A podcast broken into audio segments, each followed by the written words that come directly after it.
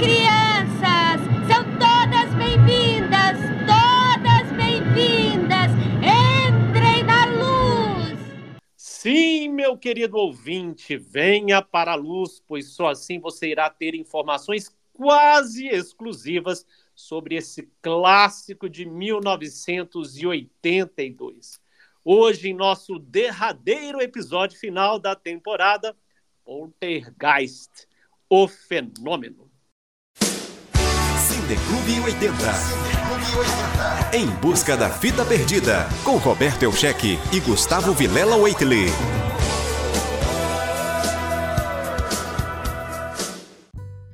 E como hoje é um dia especial, sim, nós temos convidados especiais participando do nosso episódio de hoje, Márcio Cerelli, ele é professor da Faculdade de Comunicação e Artes da PUC Minas.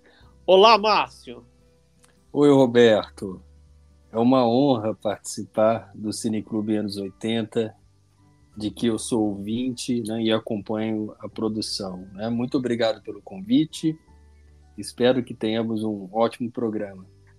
Nós é que agradecemos, e não menos importante, meu querido amigo Gustavo Eitley. Olá, Gustavo. Olá, Roberto. Olá, meus queridos ouvintes. E olá, Márcio. Seja muito bem-vindo a esse episódio. É uma honra para a gente receber você aqui também, meu querido. Ô, Gustavo, nós demoramos para chamar o Márcio, né? Que falta nossa, mas agora vai ser recorrente. É, pois é, recorrente e nos melhores, né? Provavelmente nos melhores e talvez nos piores nos anos 80. Mas daí a gente vai ver ainda. Deixa eu cumprimentar os ouvintes também, minha falta de experiência, passei batido aí pelos ouvintes, né? Então é isso, né? É um prazer também falar com vocês, ouvintes do podcast. Poltergeist, o Fenômeno, é um filme estadunidense de 1982 do gênero terror, escrito e produzido por Steven Spielberg e dirigido pelo nosso queridíssimo Toby Hooper. Os efeitos ficaram a cargo da Industrial Light and Magic e a trilha sonora foi composta. Eu tenho o disco, a bolacha, por Jerry Goldsmith. Ele é, e o filme é estrelado por Joe Bett, William Greck, Heather O'Rourke e Beatrice Strange. Strange. É, situado em um subúrbio da Califórnia, o enredo se concentra em uma família cuja casa é invadida por fantasmas malévolos que sequestram sua filha mais nova e as tentativas da família de trazê-la de volta ao mundo real. Gustavo Waitley, primeiras considerações. Eu sei que você gosta de passear um pouquinho pelo enredo, mas não entra ainda na maldição do filme. Ah, não, não, não. Vou falar só do filme. A maldição externa a gente deixa para depois. Beleza. Poltergeist, o fenômeno, ele é um daqueles filmes peculiares, porque ele junto com Indiana Jones e o Templo da Perdição e depois Gremlins, o primeiro, eles fundaram o que hoje a gente, que nos Estados Unidos compreende como PG-13, ou aqui no Brasil seria aquela taxação indicativa de 14 anos, por aí.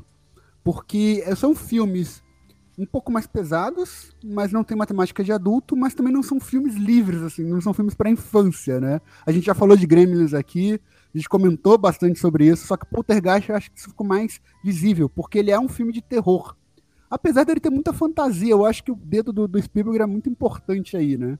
Porque, bom, a história basicamente é essa família que está nesse bairro novo, onde é Cuesta Verde, na Califórnia, onde a construtora está construindo todo aquele lote e o pai da família é corretor imobiliário vendendo essas casas.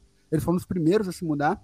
Só que mais pro meio do filme eles descobrem que toda aquela região antigamente era um cemitério. E com, as, com todas as coisas bizarras e absurdas acontecendo na casa, inclusive o sumiço da filha mais nova, que é Carol Anne, interpretada pela Heather O'Rourke. Esse filme ele tem um dedo muito forte do, do, tipo de história fantasiosa da melhor qualidade do Spielberg e ele tem um, uma qualidade de filmagem do Top Hooper. É uma mistura muito muito estranha assim, muito interessante para para analisar, porque o Spielberg ele é muito lúdico, né? Muito fábula. E o Toby Hooper, para quem já viu o principal filme dele, Massacre da Serra Elétrica, sabe que ele é bem cru. Ele é bem violento até em algumas coisas. Só que você é. não vê tanto isso nesse filme, né? Esse filme é mais leve mesmo, digamos assim. Inclusive, sentido. eu vou falar isso sobre isso, porque o Spielberg ele não podia entrar como diretor, mas ele teve. Nós vamos falar o motivo, mas ele teve praticamente dentro ali da direção por causa de contratos, ele não podia entrar como diretor, entrou, entrou ele entrou só como produtor. Uh, Márcio, e aí, considerações iniciais? É, so, sobre a história, né, é, que o Gustavo é, colocou aí a sinopse é, de uma maneira né, bem sintética, é, assistindo novamente, né, é, eu acho que tem essa, essa questão de um tema que é da ficção gótica, que é a casa mal assombrada, né, que retorna ali, é, só que atualizada, né, o tema retorna atualizado dentro de uma pauta dos anos 80, né, eu acho que a, que a questão da televisão, depois eu quero falar sobre isso, é, é fundamental, né, é, mas ainda dentro da ficção gótica, isso, isso me lembrou muito também um, um romance do uh, Henry James, chamado A Outra Volta do Parafuso, em que essa volta do parafuso que está no título se refere é, a histórias que contêm crianças, né? Então tem, tem o início ali do, né, é, como a ficção gótica começa as pessoas contando histórias de horror, né? É, é Márcio, deixa eu só fazer um parênteses antes Pode. Do continuar. Explica para o nosso ouvinte, até para mim, o que, que, é essa ficção gótica? O que, que é isso? É, a, a, ficção gótica é, seria um gênero né, desenvolvido ali no, no romance, é, com raízes aí na prosa né, inglesa, né, que vai é, contar histórias né, de, de, de, horror, de fantasmas, né, e esse gênero se desenvolve é, muito fortemente no século XIX. Né? Então, essa outra volta do parafuso, do Henry James, é, é sobre né, uma casa também mal assombrada, né, que tem ali os espíritos, e, e, e, as crianças, né? Então, como eu estava falando, a, ideia da, da, outra volta do parafuso é que uma história de, de, de terror, né? Que tem uma criança, já é difícil, né, de, de o leitor, né, no caso aí da, da, literatura, né, aguentar. Mas quando tem duas crianças, né, é como se fosse uma outra volta no parafuso, né, em termos de pressão, em termos de tensão, né. E, e, e esse filme, né, tem tá em cima, né, é, se constrói a partir né, dessa ideia dos fantasmas na casa e também trabalha com essas duas crianças, né, que são ali é, vítimas, né, e atacadas ali pelo, pelo fantasma, né. Então, é, é, reassistindo, eu pensei muito nisso, né, como é uma espécie de tema que, que é desenvolvido ali, né, desde essa ficção gótica, me refilmada, né, a, a mansão Bly, né, recentemente é, da Netflix, né, e mas já né, aí na década de 80 como isso é reencenado né, com aspectos é, daquela época né? Então eu, eu acrescentaria é, essas questões. Agora o Márcio isso é uma curiosidade minha vou aproveitar e vou perguntar aqui. Você falou que isso foi um livro né? Esse essa volta do parafuso. É, é sim sim uma novela é. isso foi filmado? Isso já teve algum filme baseado? Tem tem tem tem. Qual o nome? Uh, é, o mais famoso, né, é, é, o filme do Clayton que se chama Os Inocentes, né, que é de 1961. Tem uma adaptação também brasileira chamada Através da Sombra, se eu não me engano, uma adaptação mais recente, de 2015, né, é, acho possivelmente, do Walter Lima Júnior. E é, tem outra, tem, tem essa adaptação, né, que é a, a série aí do, do da Mansão Bly, que é, traz, inclusive, para os anos 80, né, essa, essa adaptação, né? Inclusive, a, a, a governanta, né, é, se chama é, Danielle Clayton, né, em homenagem ao Jack Clayton, que foi o diretor né, desse filme é, Os Inocentes, né? Do primeiro filme baseado nessa novela. Nossa, gente, Sim. que aula magna! É, e a, e a é, tá, tá, me fugindo o nome daqui do. Você lembra, Gustavo, o diretor da Mansão Bly?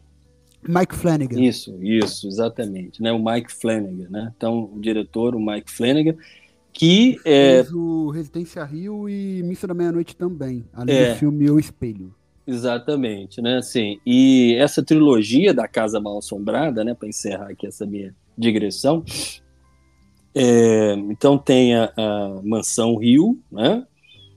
É, Bly, esse adaptação do Henry James, e nesse momento, né, ele produz é, a Queda da Casa de Usher, né, que também é uma história, né, de uma casa mal assombrada, mas a, é uma adaptação de uma narrativa do Edgar Allan Poe. Então ele vai fechar essa trilogia da Casa Mal Assombrada, né? dentro daquilo que eu coloquei como uma espécie de é, atualização, é, uma dramaturgia né, mais recente em cima desse, desse tema, né? que a gente chama na, na, na teoria literária de tópica, né? algo que é constantemente retomado e recriado. E Poltergeist, né, fez essa recriação, né, atualizou esse tema com esses aspectos dos anos 80. É, só para também encerrar essa parte que você disse, o, Márcio, tem esse- essa novela traduzida em português? Uhum. Olha, Não, há A várias do traduções. Parafuso. É. É, ela é, bem famosa, inclusive. nossa, eu não conhecia, gente. Olha só, excelente, queria... excelente, excelente texto. Vale, vale a Não, pena vou, ler. com certeza, vou ler. Bom, então eu queria falar um pouquinho sobre essas controvérsias do crédito, dos créditos, porque uma cláusula no contrato da Universal Studios impediu que o Spielberg dirigisse qualquer outro filme enquanto ele estava preparando o ET. É, mas isso acabou sendo conhecido, porque é, no, no mesmo verão é, foi lançado o ET e o Poltergeist como o verão do Spielberg, não, é, não foi isso, Gustavo? Foi exatamente, porque além da história ser do Spielberg, né, o Top Hooper fala, o roteiro é do Spielberg. É- Esse é um primeiro ponto.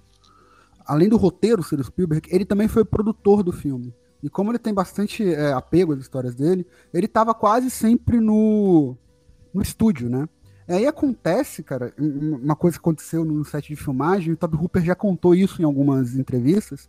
Num dos dias da filmagem, o Hooper estava na parte de trás do estúdio filmando uma cena, filmando a cena do de quando eles estão enterrando o passarinho, né? Pegando a árvore, o, a- o Rob, né? A, a Carol Anne a mãe. E na parte da frente tava o Spielberg resolvendo algumas questões do filme. Ele tava pegando algumas fotos, algumas coisas assim, para né, ajudar o, o Hooper, né? Ele tava fazendo um trabalho de produtor. E, e a calhou do da LA, Times, Los Angeles Times, né? Do, do jornal lá da cidade, ir no estúdio naquele dia. Então eles lançaram um artigo com um título mais ou menos assim: Não sabemos quem está dirigindo o filme. E aí começou toda essa, essa discussão de que, na verdade, o Spielberg estaria dirigindo o filme, o Toby Hooper seria só um nome, porque ele legalmente não poderia dirigir. Inclusive a Zelda Rubinstein, que faz o papel da Tangina, ela comenta que durante. Ela só atuou durante seis dias, né? Isso é outro, uma outra curiosidade. É, só trabalhou durante seis dias, né? Só que ela comenta que o Spielberg era o diretor durante esses dias, né? Mas o que não é verdade. Apesar de ser uma história do Spielberg e ter bastante esse cunho fantástico das obras do diretor, tem bastante elemento, inclusive elemento visual, eu acho que o Marcos pode falar melhor do que eu, do próprio Top Hooper mesmo. Tem as- algumas assinaturas de escolhas de direção do Top Hooper. Mas fica essa, até hoje, essa confusão. Acho que muita gente, muita gente acredita que o diretor do filme é o Spielberg. É, olha só, só complementando o que você falou antes de passar para o Márcio, o Hollywood Reporter, que era um jornal da época, imprimiu uma carta aberta, uma carta aberta de Spielberg a Hooper na semana do lançamento do filme. E, e nessa carta, uma das partes falava: lamentavelmente, alguns veículos de imprensa não entenderam o relacionamento criativo e único que eu tinha com o Hooper para a criação de Poltergeist.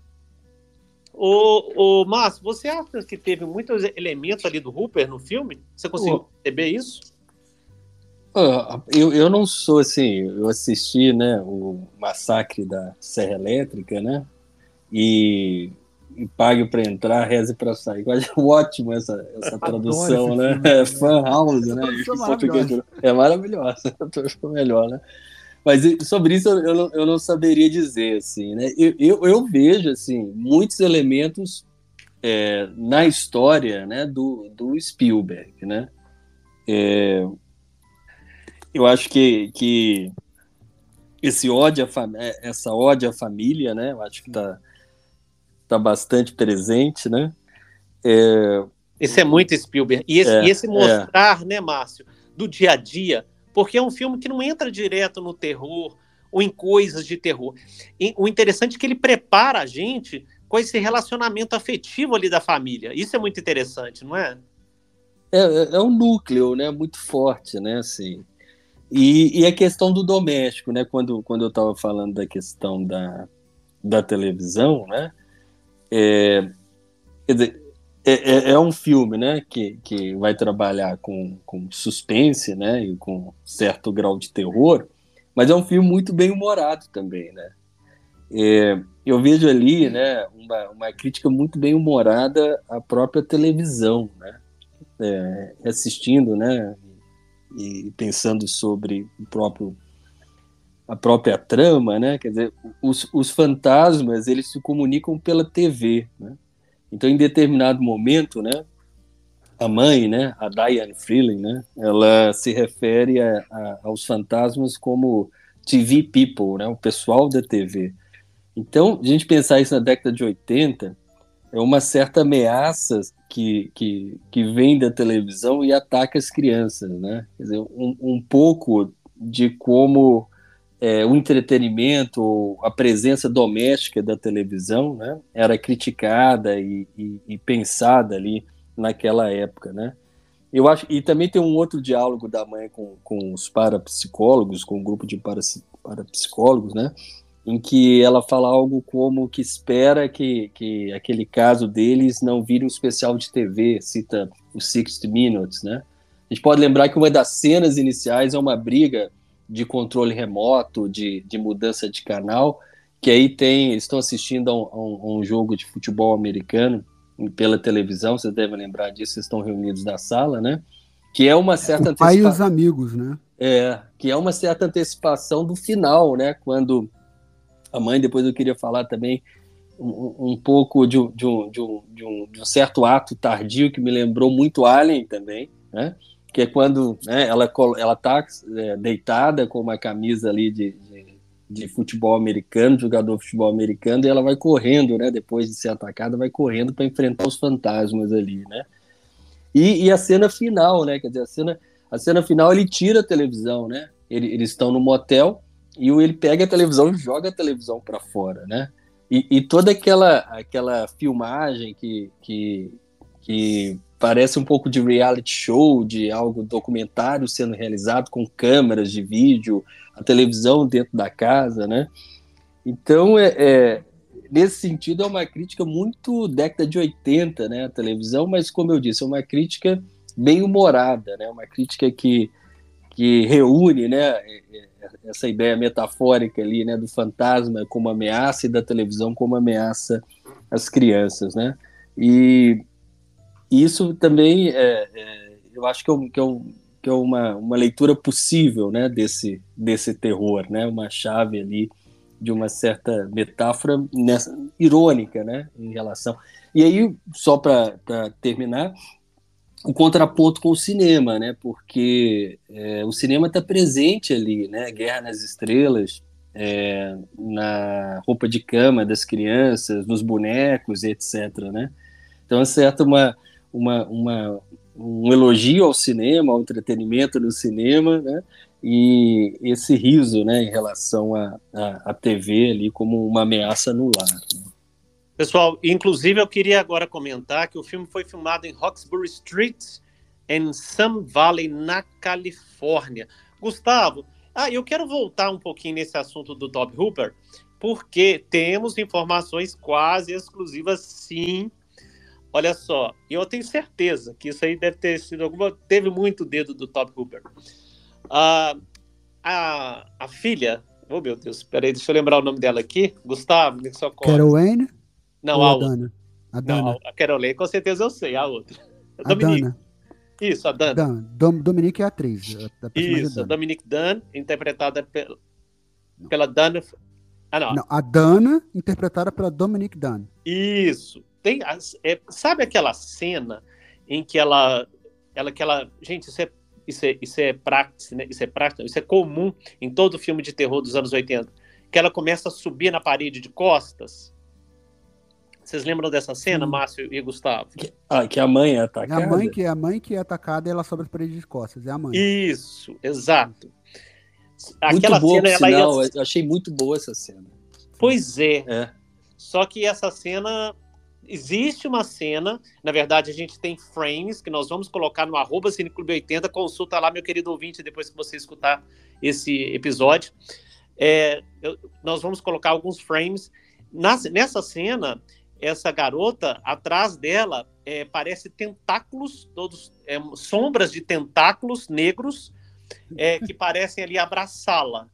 Num determinado momento, ela se vira-se para um tentáculo e poderia ter uma outra conotação mais sensual, vamos dizer assim. Essa cena foi, foi cortada. Então, isso, isso é cara de Tom Hooper. É, e, e- e- de anime também. Mas bom, De a gente não vai entrar nessa Gustavo. discussão agora. É. Gustavo, quanto que esse filme lucrou? Me conta, por favor. Ah, eu achei que você já não ia me perguntar, Roberto. O filme custou 10,2 milhões de dólares e ele fez 121,7 milhões nas bilheterias. Mais de 10 vezes o valor dele. Foi um sucesso estrondoso. Foi verão do Spielberg, né? Porque a história dele e o ET que também fez sucesso estrondoso. O filme. Ah, não. E o Rotten Tomatoes, Gustavo? Ah, e o Rotten Tomatoes, ele tem 88% de aprovação com selo de tomate fresco de 74 reviews entre a crítica e 76 de aprovação entre o público com mais de 100 mil votos. O filme foi indicado para três categorias do Oscar de 82: melhores efeitos visuais, melhor trilha sonora original e melhores efeitos sonoros. Mas infelizmente ele não levou nenhum. E a trilha sonora, gente, ela é muito gostosa de escutar. E já entrando um pouco, será que devo, Gustavo, já nas, vamos dizer assim, nas perturbações do, Hum. do filme? Ainda não, deixa eu trazer umas outras curiosidades e Ah, a gente então entra tá. nisso, pode ser? Então tá, porque tem algo relacionado à trilha sonora meio macabro. Eu sei, é, mas você vai, vai falar isso depois. Mas só uma curios- algumas curiosidades que eu acho interessante, que é para falar, porque primeiro, a ideia original do Spielberg era que o roteiro fosse escrito por Stephen King. Ele escreveu, ele fez um tratamento, né, um argumento de 11 páginas, e chamado Nighttime, e marcou uma reunião com o King. Né, eles chegaram, inclusive, a ter um almoço, porém, o editor do King eh, teria pedido muito dinheiro naquela época. King era um, um nome que estava crescendo, né? Tinha saído na década de 70 Carrie Estranha, depois saiu o filme dirigido por Brian De Palma, e na década de 80 saiu uma penca de filme baseado nos livros do Stephen King. Mas teria pedido muito dinheiro, acabou que ele mesmo escreveu a história. E a outra curiosidade que eu acho interessante é que o papel da Carol Wayne, que foi da Heather O'Rourke, quase foi da Drew Barrymore. Na verdade, ela fez o teste para interpretar a Carol Wayne. Só que o Spielberg achou que ela se encaixaria melhor em ET. Então, botou ela em ET e o papel da Carol Wayne foi para Heather.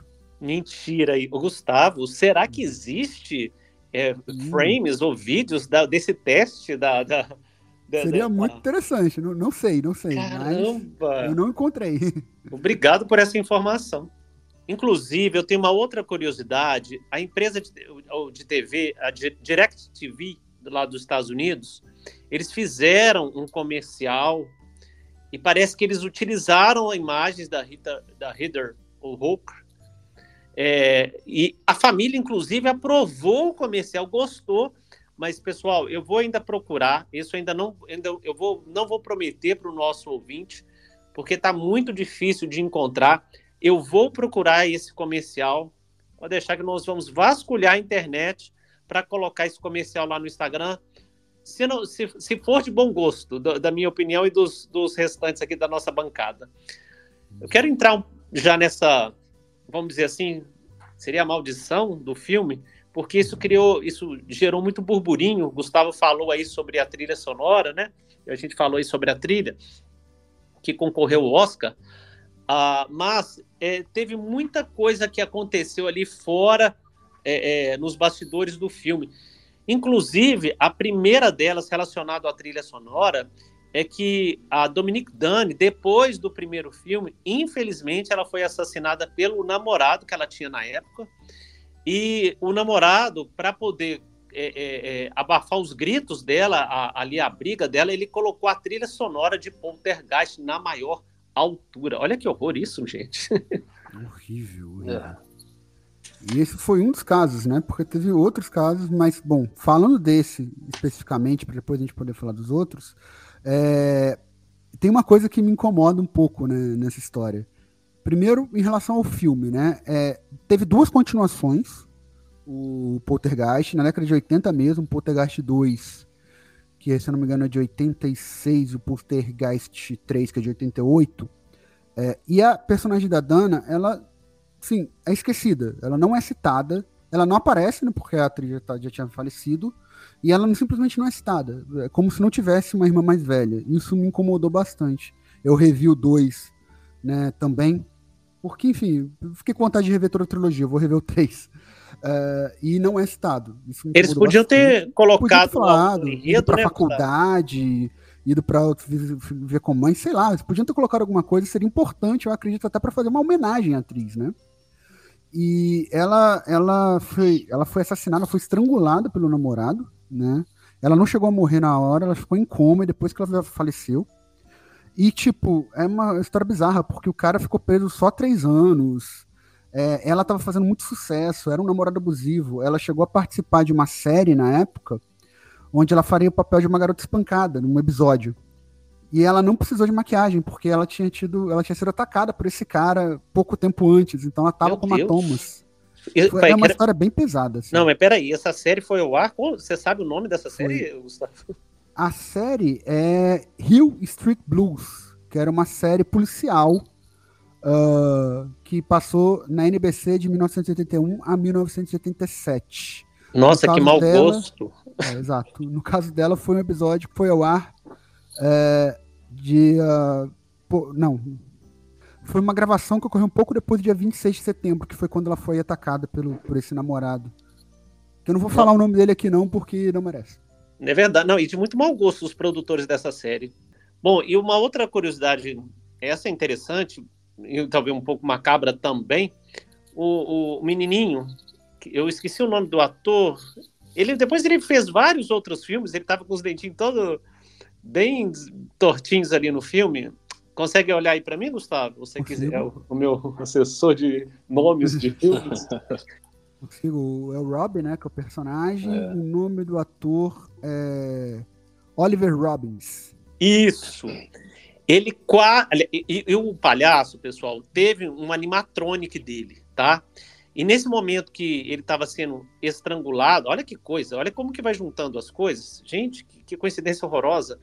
Quando o menino é, vai sendo estrangulado, a, o animatrônico realmente estava apertando demais ali o pescoço dele. Inclusive, ele ficou com marcas é, depois do filme. Só que os produtores achavam que ele estava interpretando e não era nada disso. O menino ficou muito assustado. Esse palhaço, ele, ah. ele estava até pouco tempo no Planet Hollywood em Las Vegas. Só que um comprador, um, um investigador paranormal, é, de um programa chamado Destino Paranormal, o Zach Bagans, é, ele arrematou esse palhaço em um leilão e ele gastou o equivalente a 424 mil reais o palhaço. Ele, inclusive, casado com uma ex-coelhinha da Playboy, ele diz que pretende deixar a relíquia no quarto dele. Eu não deixaria nem ferrando. palhaço é macabro, parado ele já é macabro, gente, pelo amor de Deus. Então vamos lá. É, isso daí a gente citou dois exemplos, né? Do, do, do, palhaço e da morte, infelizmente, do assassinato, do feminicídio da Dominique. Mas tiveram vários outros, né? Tem o filme 2, que tem o personagem que, que é o Reverendo Kane, que é um dos vilões, e o ator é interpretado pelo Julian. Julian Beck. É, ele é interpretado por Julian Beck. Ele e ele morreu. 60 anos. 60 anos, e ele morreu um pouco depois do filme, que o filme saiu, de câncer. Quando ele foi fazer o, o filme, ele já sabia que estava com câncer. Além disso, houve também é, o Xamã, né, o Taylor, que é o personagem uh, interpretado pelo Louis Sampson, também do segundo filme, que morreu de insuficiência, insuficiência renal uh, um ano depois que saiu o segundo filme. E a maior caso de todas, que é da Heather O'Rourke, que fez a Pera Caroline nos três filmes. Antes da gente falar dela, Gustavo, deixa eu só okay. acrescentar uma curiosidade sobre isso. o ator Will Sampson, que interpretava o, o xamã, ele era realmente um xamã. E, e eles, eles o, o, os produtores pediram ele para fazer tipo uma, um exorcismo ali, um, um algo ali na, na, no set de gravações para poder afastar o, o, vamos dizer assim, os embrólios, os, os possíveis fantasmas que tinham ali é, na, no set de filmagem. É, pelo jeito não deu tanto certo se tinha realmente alguma coisa. É, e a Carol, né? E a Carol Wayne, a atriz, a Heather, ela faleceu. Ela fez os três filmes. Ela fez a, a, a Wayne nos três filmes. E ela faleceu, assim, quatro dias depois que terminou as filmagens do filme 3. Na, é, ela teve uma parada cardíaca e um choque, choque séptico decorrente de uma estenose intestinal, uma doença rara que não sabiam que ela tinha, só descobriram isso depois. Ela tinha sido mal, mal diagnosticada. Tanto que você vê o terceiro filme, você já vê que ela tá mais abatida, não, não é aquela criança viva do primeiro e do segundo, né? Ela tinha e... sido diagnosticada, Gustavo, só fazendo um parênteses, uhum. com a doença de Crohn. Isso. E não era, né? E, e aí, era. por isso, e depois dessa morte da, da, da garota, começaram a, a, a, esses boatos que o filme seria amaldiçoado. E também, né, Gustavo, tem a questão dos esqueletos, você sabe a história? Ah, sim, é, e, e aliás, esse, segundo consta, esse seria o motivo da, da, da maldição, porque eles teriam utilizado esqueletos de verdade na cena final do primeiro filme, porque seriam mais baratos que esqueletos de plástico. Olha Oxe, só. Pois é. Agora a minha pergunta: é, será que isso é verdade? Não é possível que o Spielberg iria fazer hum. isso. Eu duvido que ele ia fazer isso. Assim, já sa saiu um documentário sobre o filme e tudo mais. O, o, Como é que diz? O, o cara responsável pelos efeitos especiais ele nega veementemente. Inclusive, ele, ele fala que ele acha que isso é uma ofensa ao trabalho dele. Entendeu? Então, eu acredito que realmente não utilizaram esqueleto de verdade, não. Inclusive, depois que a, é, que a, a, a, a menina, a Heather Hook, faleceu, é, os, eles retiraram ela de todos os cartazes para não ficar aquela coisa. Seria muito macabro, né?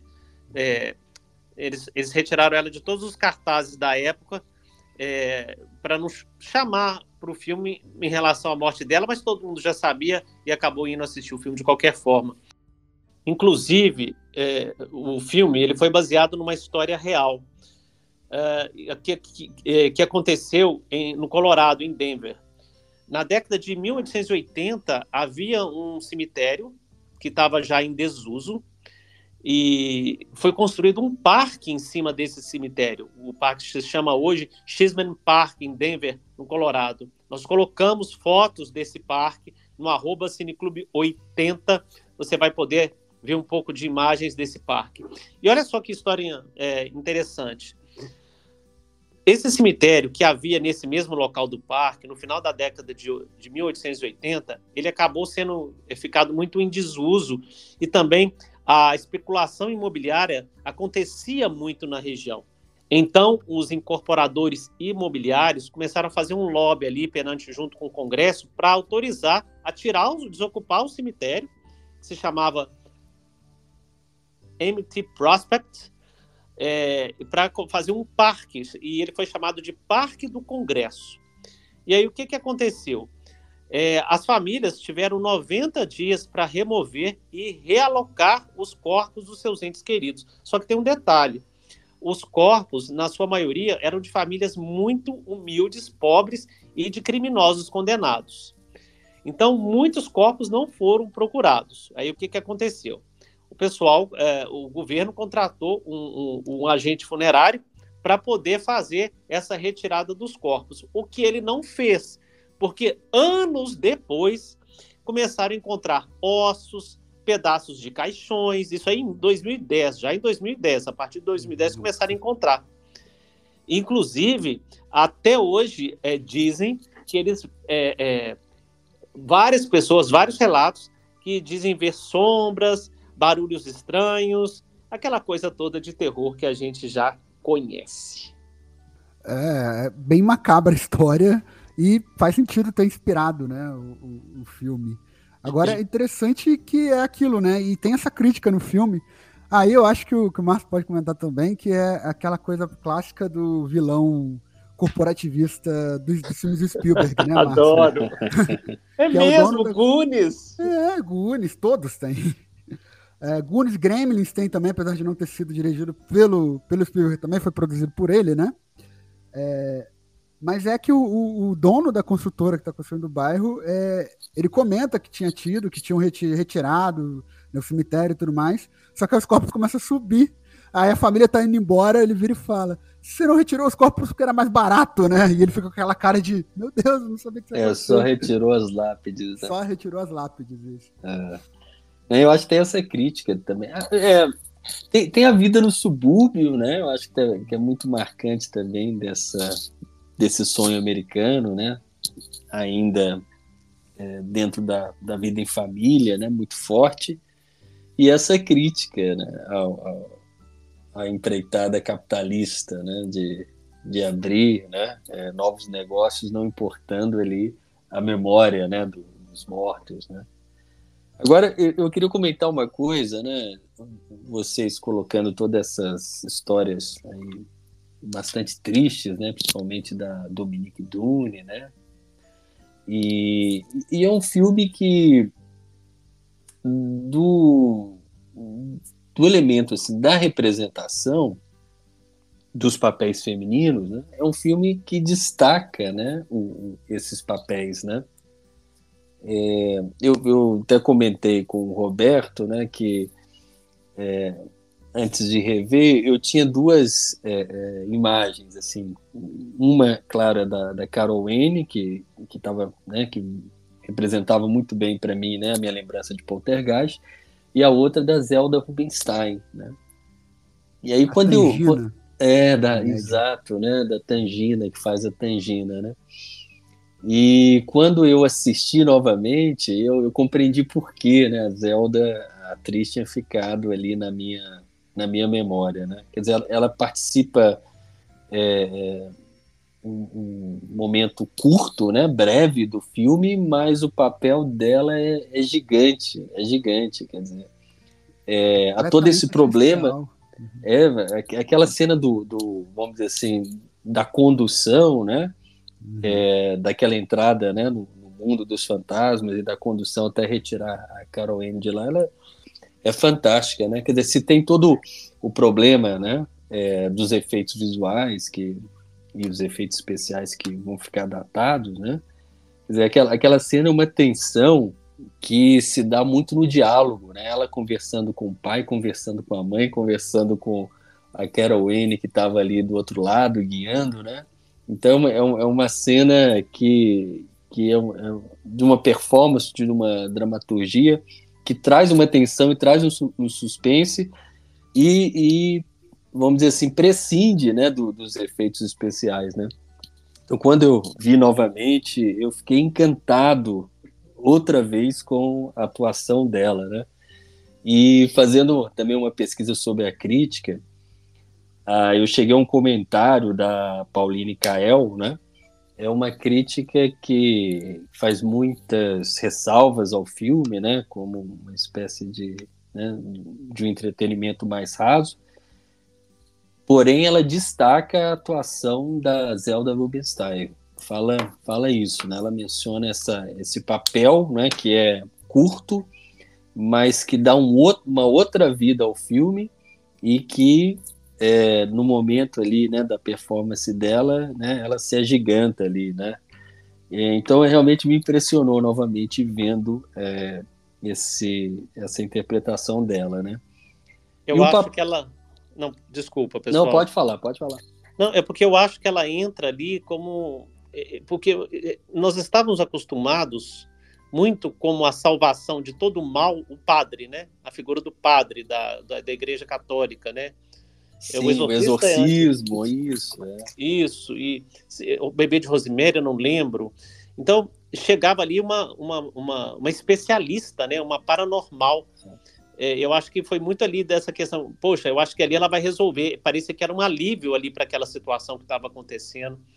E agora, só introduzindo uma curiosidade, a, a, a, a atriz, a Zelda Rubinstein, ela tirou uma foto em uma, em uma, em uma parte do, do, do filme que ela, nesse exato momento da foto, a, a sua mãe estava falecendo. E a foto aparece esfumaçada.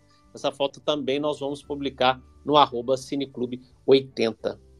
Uh, ah, só para acrescentar, pessoal, eu gostei muito da atuação da, da mãe. Da mãe eu achei ela bem bacana também. Joe Betts Williams. É. Eu acho que fica tudo muito bem ali. Até o Craig T. Nelson também, fazendo pai, aquele pai mais, mais é, bonachão e tudo mais. Eu gostei bastante. Eu gostei bastante do, da família toda, né? É, desse núcleo familiar, as atuações estão muito boas. Mas olha só, sabe o que, eu achei interessante? Aquela mãe usando a menina como, é, é, vamos dizer assim, um instrumento para os fenômenos paranormais. Agora senta na cadeira, agora vai para lá, sobe, desce. e vocês repararam como que a mãe, agora já fazendo um paralelo, indo um pouquinho mais além, como que as mães também são figuras importantes. No ET, aquela mãe é muito também descolada com os filhos e a mãe também dos Goonies, é muito bacana, descolada também com os, com os filhos. Como que é. essa, essa conexão, além da, da especulação aí que o Gustavo falou, é, é também forte, né, nos filmes do, do Spielberg? É, acho que se eu, né, para quem viu Fablemans, talvez entenda por que, que essa figura é tão presente, né? É então explica, Gustavo, explica por quê. Márcio, se você quiser falar, eu acho que tem mais propriedade que eu. Não, fala você, Gustavo. Você levantou, é. eu nem tinha pensado não, nisso. Você levantou uma não, relação porque... muito boa. É, essa questão do Spielberg, é, é, e a gente sabe que ele já falou isso em várias histórias, isso fica bem claro nos Fablemans, que é uma cinebiografia do, do Spielberg praticamente, que é ele foi muito influenciado pela família e especialmente pela especialmente pelo divórcio dos pais. E isso impactou muito ele, ele sempre gostou muito de fazer cinema, então todos os filmes têm uma questão de família muito forte. Tanto que hoje em dia ele fala que ele não filmaria contatos imediatos de terceiro grau do jeito que ele filmou, porque a, a, isso meio que divide a família, né? No filme a família fica dividida e não é a mensagem que ele quer passar. E no filme, se de, de fato a parte cinebiográfica, especialmente da relação com os pais, for real, a mãe dele era uma mãe muito tinha alguns problemas emocionais, né, de, de ordem de saúde mental, mas era muito vivaz, muito para cima, muito brincalhona. Criativa, isso, né? Criativa, do, do muito campo criativa. da arte. É. Exato, muito bem colocado, muito criativa. Então acho que ele meio que, quando vai escrever as histórias dele, isso influencia quando ele vai escrever as mães, né? Ah, bacana, boa, Gustavo.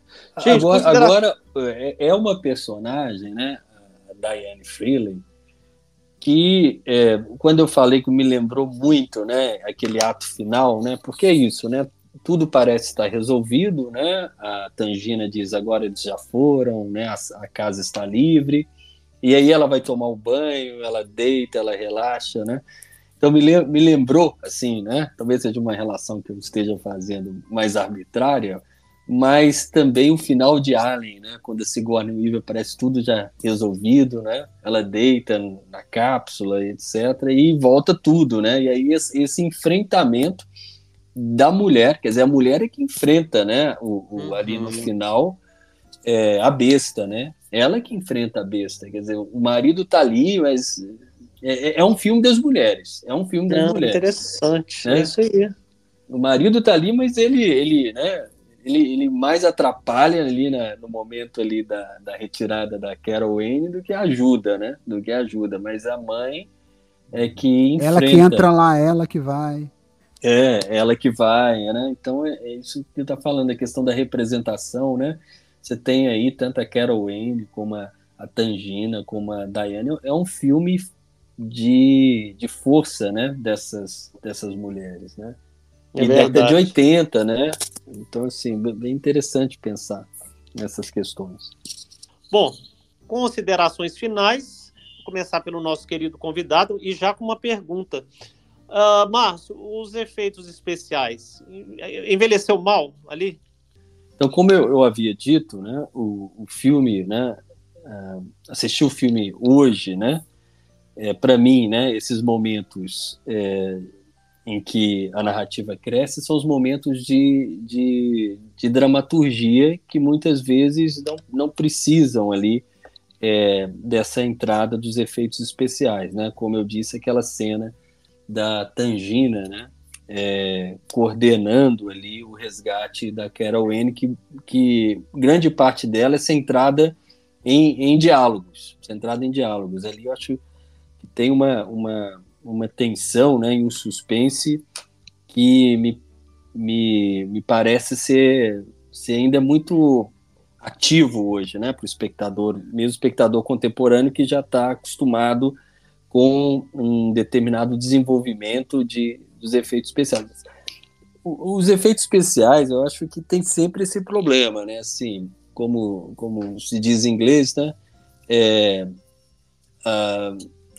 raising the bar, né? Quer dizer, está sempre aumentando ali o sarrafo e cada vez mais você tem tecnologia e o que foi é, feito anteriormente fica é, ultrapassado, né? Eu acho a não que ser que o filme seja o Enigma do Outro Mundo, porque exato. aí perfeito o, até o... É, exato. O, o, mesmo Alien, né? Acho que Alien, né? É, é, também, né? É, por não mostrar o monstro, né?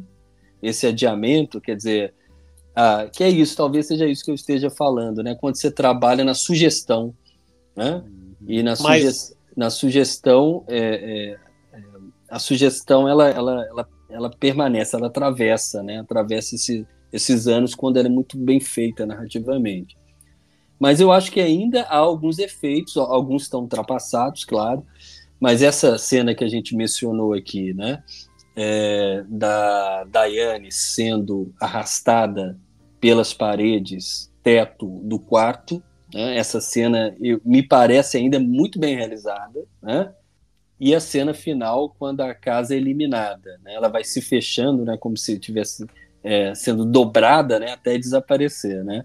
Essa cena, assistindo né, é, novamente, é, também me pareceu bem realizada. Né? Mas há efeitos né, dos fantasmas saindo da televisão, ou mesmo quando a, a besta né, é, é, atravessa né, o, o mundo ali, né, e e fica cara a cara com o Steve Freeling ali. Aí esses efeitos, sim, eu acho que, que ficaram é, é, datados, né? Datados. Mas e, e olha que interessante, né? Uh, hoje em dia, pelo menos eu acho que a, na sua maioria, quem entende realmente cinema, eles são aqueles saudosistas, talvez, não sei. É, nós amamos os animatronics, né, Gustavo? E, uh. e e como amamos. E, e assim, uhum. talvez porque os efeitos CGI ficaram tão. E isso acho que tem muito a ver com os filmes de heróis, ficaram tão é, é, visualmente cansativos para a gente, aí a gente não gosta. Então, lá naquela época, naquele efeito, que seria, vamos colocar bem entre parênteses, é, entre aspas, o CGI lá do Spielberg, com essa besta, igual o, o, o Márcio falou, saindo da TV, os fantasmas, aquilo para a época era tudo, não era um, não era um animatronic. Então, hoje em dia, isso para nós já não é nada, e os animatrônicos, vamos dizer, que em um determinado momento foi considerado tosco, quando surgiu o CGI, hoje em dia a gente dá é, o quanto a gente valoriza filmes que usaram CGI. Era isso que eu queria dizer. Usaram animatrônicos, no caso, né? É, animatrônicos, isso, desculpa. Gustavo, considerações finais, meu querido. E chegando ao fim, Gustavo, entre dessa temporada. Pois é, mas é o fim desta temporada, teremos outras mais pela frente, vamos retornar. E os nossos especiais, né, Roberto? Mas a gente comenta sobre isso no Instagram. Era uma seguidores. surpresa e você já estragou a surpresa, Gustavo. Ai, droga. Perdão. Tudo bem, pode deixar isso, viu, meu querido editor? Deixa isso. Okay. Bom, então deixa eu já, deixa eu só adiantar antes de você despedir. Nós vamos sim trazer especiais de final de ano que eu sei que o nosso querido ouvinte gosta muito. Fala ou não, Gustavo, o título? Fala ou não, né? Não, não, não. Deixa, de, de, isso deixa surpresa. Beleza. Mas, enfim, só para fazer a consideração final e passar para você, Roberto. É, como falei, né? Esse filme ele inaugurou um novo, uma nova taxação indicativa, né? Não só ele, mas especialmente o Spielberg inaugurou uma nova taxação indicativa, porque ele tem o dedo dele e, nesse filme, no Indiana Jones, no Templo da Perdição e no Gremlins. Né? E ele fez muito lobby com a MPAA, que é a que dá as taxações indicativas nos Estados Unidos, para que esse filme saísse com a com a taxação é, PG, né, taxação livre, porque a MPA queria, inicialmente, deu para Poltergeist classificação R. Só que ele conversou com o conselho e ele fala, né, ele sempre fez filmes de PG e ele queria um PG para esse filme e conseguiu sair no PG. Depois ainda bem. Ainda bem. Mas depois desse filme, depois do Templo da Perdição, depois do Gremlins, aí ficaram, ó, saber, tem uma coisa que não dá para ser PG, mas também não é R. Então, PG-13. Criaram o, o novo PG-13. O que eu acho ótimo, porque é um filme de terror e tem algumas cenas que são bem aterrorizantes, a história, a, a tensão criada é muito boa. E é esse tipo de filme que é tranquilo você exibir para adolescente, como o Gustavo, um dia o Gustavo adolescente assistiu também Poltergeist, achou maravilhoso e hoje é apaixonado por filmes de terror. Então, é um filme que fez muito sucesso, apesar dos efeitos especiais de, de CGI, daquelas coisas de computador meio dos anos 80 bem fraco, é um filme que vale a pena. Porque, como o Márcio falou, a força dele não está nos efeitos, não está nem nas cenas de terror. A força dele está muito nas atuações, no clima criado, em todo o. Né, o, o a relação da família em si. E especialmente aí, é, vou, dar, vou concordar plenamente com o Márcio, na, é, no pouco tempo que a Zelda Rubinstein aparece, porque ela simplesmente, o filme praticamente vira um filme dela. Ela aparece pouquíssimo tempo, mas ela faz um impacto gigantesco e ela consegue simplesmente dominar toda a cena e o filme. É, é maravilhoso, é um filme que eu recomendo demais que assistam. Muito obrigado. Márcio, muitíssimo obrigado pela participação. Já fica o convite aqui para a próxima temporada. Você realmente enalteceu, enalteceu, enriqueceu o nosso podcast. Eu que agradeço, Roberto e Gustavo. Né? Foi ótimo participar da conversa com vocês. Então, meus queridos ouvintes, meus queridos internautas, é, estamos terminando por aqui mais um episódio e mais uma temporada do Cine Clube 80, mas a gente continua lá no Instagram, arroba Cineclube 80. Bom, o Gustavo não quer deixar eu falar o nome do filme, mas eu vou dar uma dica. Solta aí, editor. Holiday